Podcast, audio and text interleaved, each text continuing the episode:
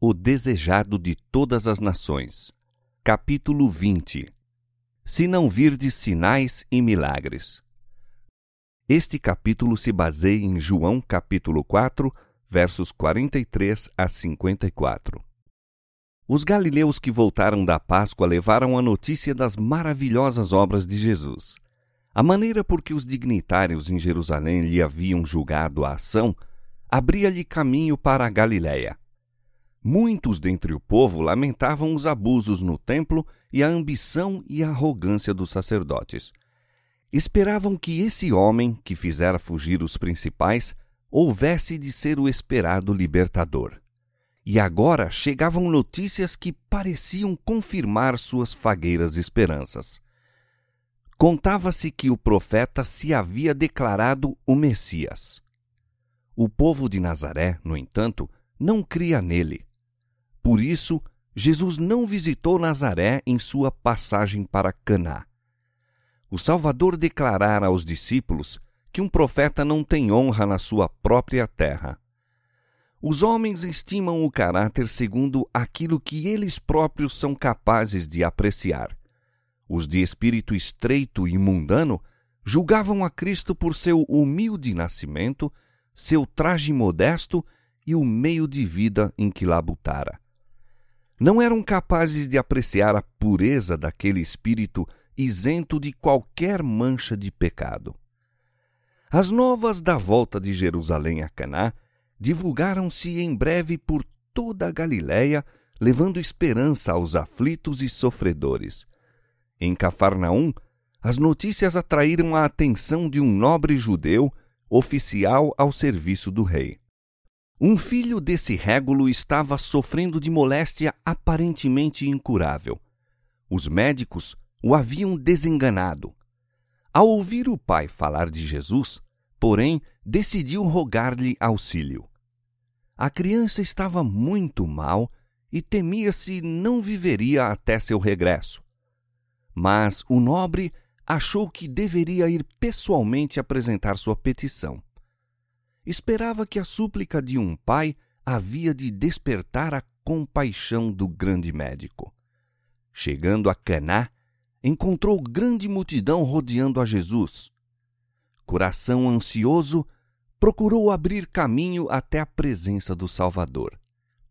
Ao ver apenas um homem simplesmente vestido, poento e exausto da viagem, vacilou-lhe a fé. Duvidou que esse homem pudesse realizar o que viera pedir-lhe. Obteve, no entanto, uma entrevista com Jesus, expôs-lhe o objetivo de sua presença e rogou ao Salvador que o acompanhasse à casa. Mas Jesus já conhecia essa dor.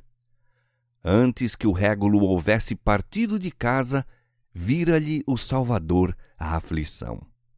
Sabia também que o Pai estabelecera em seu espírito condições quanto a crer em Jesus.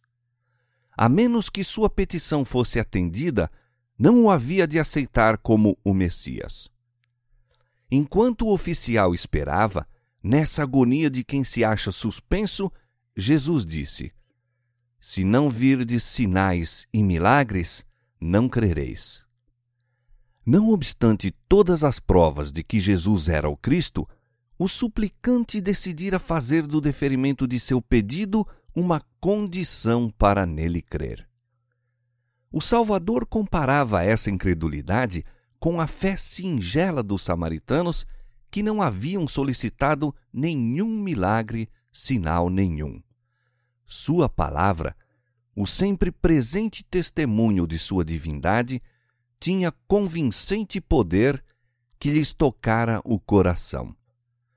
Jesus doía-se de que seu próprio povo, a quem haviam sido confiados os sagrados oráculos, deixasse de ouvir a voz de Deus a falar-lhes por intermédio de seu filho. No entanto, o nobre possuía certo grau de fé pois viera pedir aquilo que se lhe afigurava a mais preciosa de todas as bênçãos. Jesus tinha um dom ainda maior para conceder. Desejava não somente curar a criança, mas tornar o régulo e sua casa participantes das bênçãos da salvação e acender uma luz em Cafarnaum que se devia tornar em breve o cenário de seus próprios labores. O nobre devia compreender primeiro, no entanto, sua própria necessidade para que pudesse desejar a graça de Cristo. Esse régulo representava muitos de sua própria nação. Interessavam-se em Jesus por motivos egoístas. Esperavam receber, por meio de seu poder, qualquer benefício particular e faziam depender sua fé da obtenção desse favor temporal. Ignoravam, porém, sua enfermidade espiritual e não viam a necessidade que tinham da graça divina. Como um jato de luz, as palavras do Salvador ao nobre lhe desnudaram o próprio coração viu que seus motivos em buscar a Jesus eram egoístas. Sua vacilante fé apareceu-lhe em seu verdadeiro caráter. Em profunda aflição, compreendeu que sua incredulidade poderia custar a vida do filho. Conheceu que estava em presença daquele que lia os pensamentos e a quem tudo era possível em angustiosa súplica, clamou: Senhor, desce antes que meu filho morra. Sua fé apoderou-se de Cristo como a de Jacó quando, lutando com o anjo, exclamara: Não te deixarei ir se não me abençoares. Como Jacó, prevaleceu. O Salvador não pode recusar o pedido de uma alma que a ele se apega alegando sua grande necessidade. Vai, disse, o teu filho vive. O nobre deixou a presença do Salvador com uma paz e alegria que nunca dantes experimentara. Não somente crera que seu filho seria restabelecido, mas, com firme confiança, esperou em Cristo como o Redentor. Na mesma hora, os que velavam a criança moribunda no lar de Cafarnaum notaram uma súbita e misteriosa mudança. Erguera-se do semblante do doentinho a sombra da morte. O rubor da febre cedera lugar ao suave brilho da saúde que voltava. Os mortiços olhos iluminaram-se de inteligência e as forças voltaram ao débil e emagrecido organismozinho. Nenhum vestígio da moléstia permaneceu na criança. A carne ardente de febre tornara-se tenra e fresca, imergindo o pequeno em sono tranquilo. A febre o deixara mesmo durante o calor do dia. A família pasmou e grande foi o regozijo.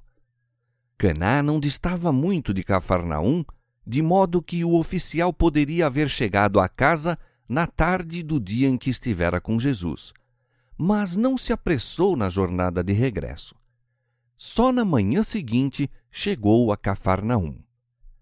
Que chegada aquela! Ao partir em busca de Jesus, tinha o coração opresso de dor. O brilho do sol afigurava-se-lhe cruel, uma ironia o cântico dos pássaros. Agora quão diversos os sentimentos de sua alma. Dir-se-ia que toda a natureza se revestira de novo aspecto. Novos são os olhos com que contempla o que o rodeia. Enquanto, na quietação das horas matinais, prosseguia em sua jornada, afigurava-se-lhe que toda a natureza o acompanhava num louvor a Deus. Estando ainda a alguma distância de casa, servos lhe saíram ao encontro, ansiosos de lhe sossegar a alma que acreditavam suspensa. Nenhuma surpresa mostra, entretanto, em face das novas que lhe trazem, mas com profundeza de interesse que não podem compreender, indaga a que horas a criança melhorara. Respondem: Ontem, à sétima hora, a febre o deixou. Na mesma hora em que a fé se apegara à afirmação, teu filho vive, o divino amor tocara a moribunda criança. O pai corre pressuroso a saudar o filho. Aperta-o de encontro ao coração como alguém arrebatado à morte e dá repentinamente graças a Deus por essa maravilhosa restauração. O nobre desejava conhecer mais de Cristo.